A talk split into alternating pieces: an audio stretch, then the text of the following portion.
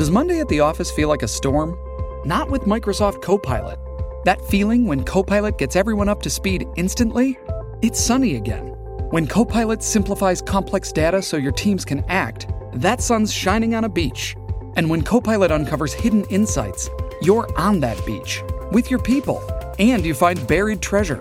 That's Microsoft Copilot. Learn more at Microsoft.com/slash AI for all. Los hechos relevantes que ocurren en Estados Unidos, Europa, Asia y Medio Oriente, vistos con la mirada experta de la internacionalista Lourdes Subieta, en Así está el mundo. Comenzamos.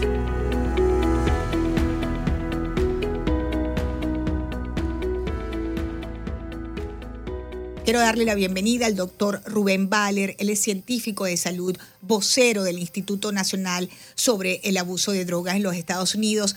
Doctor Baller, le saluda Lourdes Jubieta. Bienvenido, americano. Gracias por estar con nosotros. Buen día, Lourdes. Gracias por la invitación.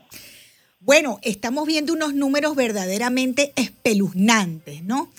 Eh, díganos usted, eh, doctor, desde allí, desde el Instituto Nacional sobre el Abuso de Drogas, ¿cómo están viendo eh, la, la, actuación del fentanilo en la sociedad que consume drogas en este país? es una crisis que ha evolucionado a través de varias olas distintas. Empezó al principio del 2000 con la ola de de recetas de, prescripción de analgésicos opiáceos. Y después alrededor del 2010 más o menos eh, se transformó en una epidemia que tenía que ver con la heroína, eh, en gran parte por las medidas que, los gobiernos y los oficiales tomaron para eh, de alguna manera controlar las prescripciones que estaban fuera de control, las sobre, sobre recetas de, opioides. Y hemos visto que ha cambiado de vuelta, ha, seguido, ha continuado evolucionando ese tipo de la crisis y hoy por hoy estamos en, eh, la CUP, la tercera ola, eh, que ya está cambiando, que es la ola de los opiáceos sintéticos. Y el, eh, el opiáceo más preocupante dentro de esta ola es justamente el fentanilo, pero hay otros. ¿Cuál es la diferencia que uno pudiera ver entre el fentanilo y esos otros como conversando con el, doctor Rubén Valer, el científico o como otros opioides como la heroína? ¿Por qué se decantan por el de drogas en los Estados Unidos bueno, es que no es que sea un, un compuesto más popular, es que los manufacturadores sin escrúpulos, los laboratorios que, eh, que producen ilegalmente estos compuestos, han encontrado una vía de ahorrar muchísimo dinero con una, una droga que es entre 50 y 100 veces más potente que los opiáceos normales. Por eso que es tan barato manufacturarla y con ella, eh, incluyendo trazas de estos materiales, se puede hacer que la misma cantidad, el mismo peso de cocaína, de metanfetamina o de la misma heroína eh, pueda producir una euforia mucho más alta con mucho menos material activo.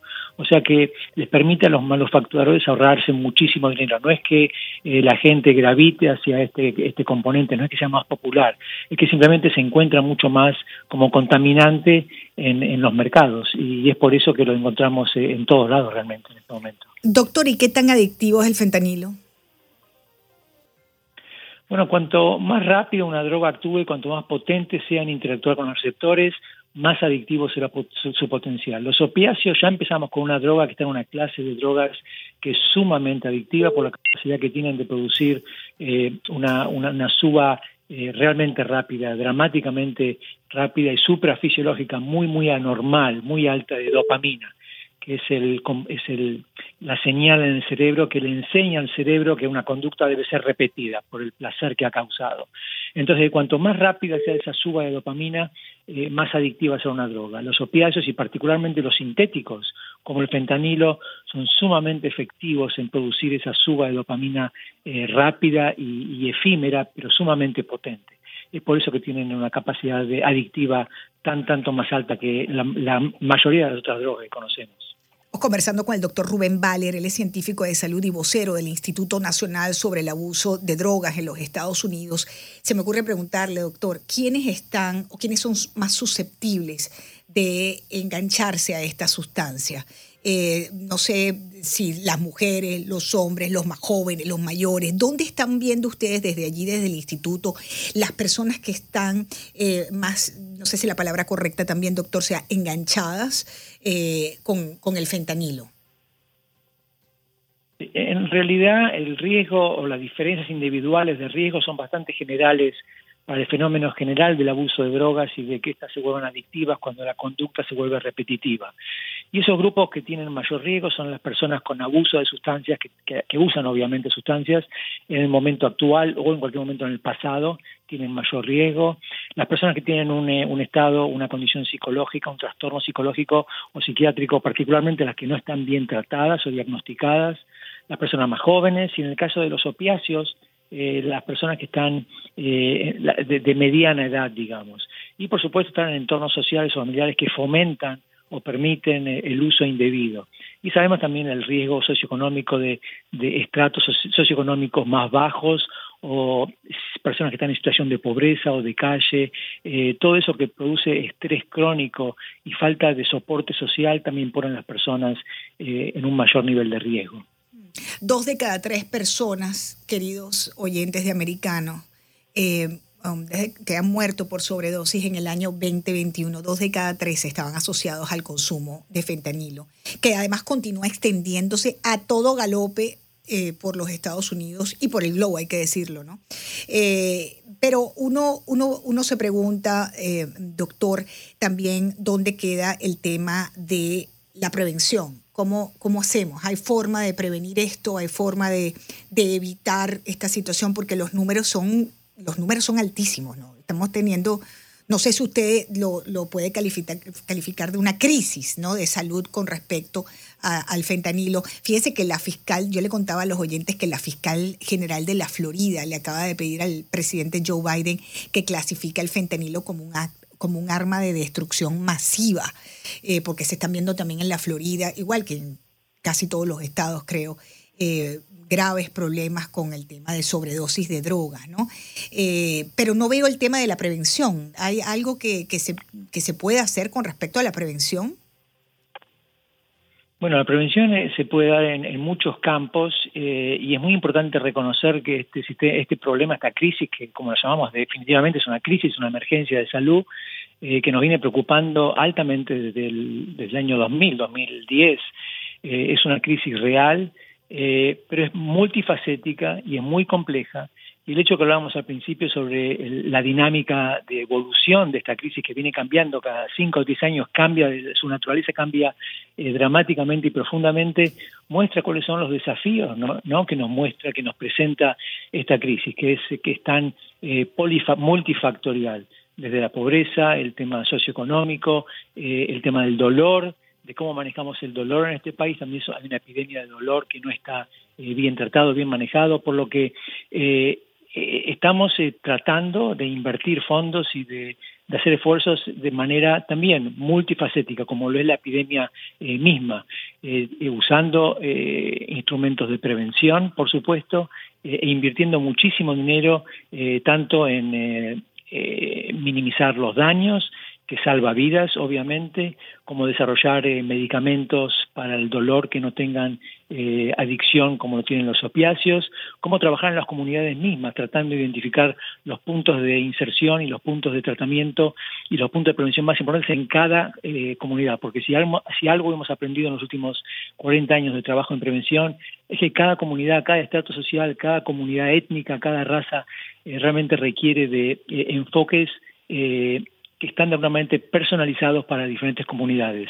Eh, y créanme, Lourdes, que está, el gobierno está invirtiendo muchísimo dinero muchísimo esfuerzo en, horas de trabajo eh, y, en, y, en, investigaciones específicas para tratar de eh, terminar con esta crisis que nos viene dañando tanto a nivel familiar, comunitario y social en general. Efectivamente, a todos. No, no estamos, nadie está exento de esta situación. Esta situación es un problema de, de, índole, de índole social importante, ¿no?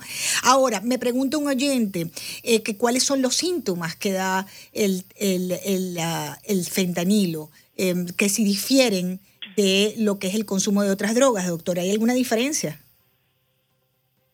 Bueno, estamos hablando de opiáceos en general y el problema con los opiáceos es que eh, ellos trabajan en circuitos no solamente que tienen que ver con el dolor, que lo, se llama, los científicos llaman nocicepción o analgesia, sino que también tienen receptores que actúan en los circuitos de recompensa, que tienen que ver con el placer, y los circuitos de la respiración, que controlan las respiraciones. Por eso, eh, de ahí eh, es que viene el riesgo de, los, eh, del impacto de la sobredosis letal, porque los opiáceos, y particularmente los más potentes como los sintéticos y como el fentanilo, pueden inhibir la respiración interactuando con los circuitos en forma directa o indirecta, y produciendo al principio una, una respiración mucho más superficial, mucho más reducida, eh, que cuando se agudiza ese efecto sobre la respiración, que son centros que están en el bulbo raquídeo de la espina dorsal, eh, cuando se agudiza esos efectos en la respiración se, produce una hipoxia, o sea, falta de oxígeno en el cuerpo, que puede llevar a una bradicardia, que es, eh, que es lo que define los latidos del corazón cada vez más lentos y eventualmente,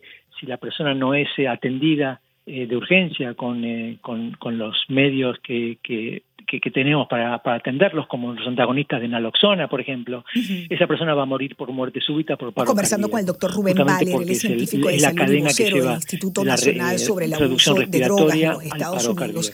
Usted acaba de mencionar la naloxona. ¿Nos puede decir exactamente qué es eso?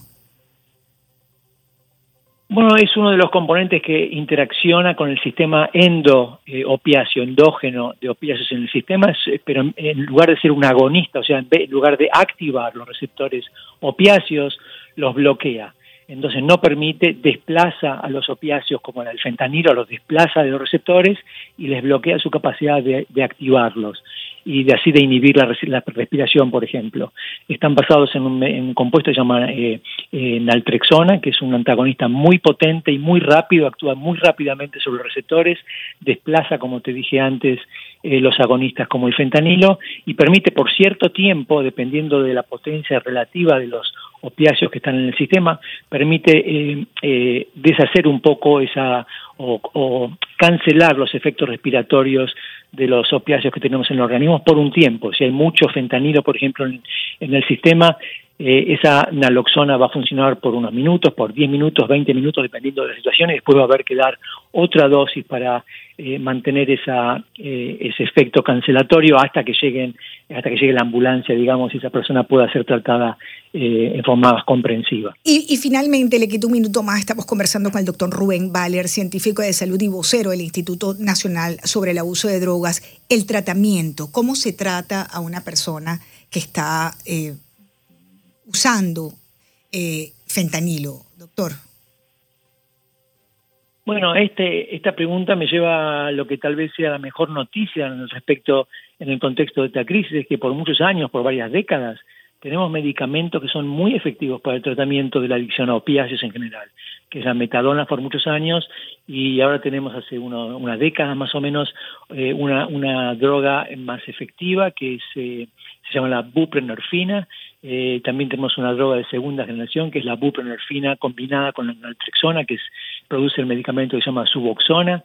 Eh, y estas son muy efectivas para tratar la adicción, eh, la detoxificación primero y después el tratamiento global, digamos, conductual, que requiere ya tratamientos conductivos de diferentes índoles con el paciente, pero estos medicamentos realmente abren una puerta de esperanza y permiten la detoxificación a salvo, a resguardo de estos pacientes y abren la puerta como para un tratamiento más a largo plazo para la recuperación eh, eventual de estas personas. Así que estas son las buenas noticias. Existe. Medicamentos efectivos para la adicción a opiáceos, lamentablemente no se los utiliza con la frecuencia eh, y al nivel que deberían ser usados. Hay mucho estigma en este campo. Doctor, le agradezco muchísimo su tiempo eh, y esta conversación con Americano Media. Gracias. No, no, gracias por invitar a nadie a hablar con ustedes. gracias. Los hechos relevantes que ocurren en Estados Unidos, Europa, Asia y Medio Oriente, vistos con la mirada experta de la internacionalista Lourdes Subieta. En Así está el mundo, de lunes a viernes, 11 a.m. Este, 10 Centro, 8 Pacífico, en vivo por Americano.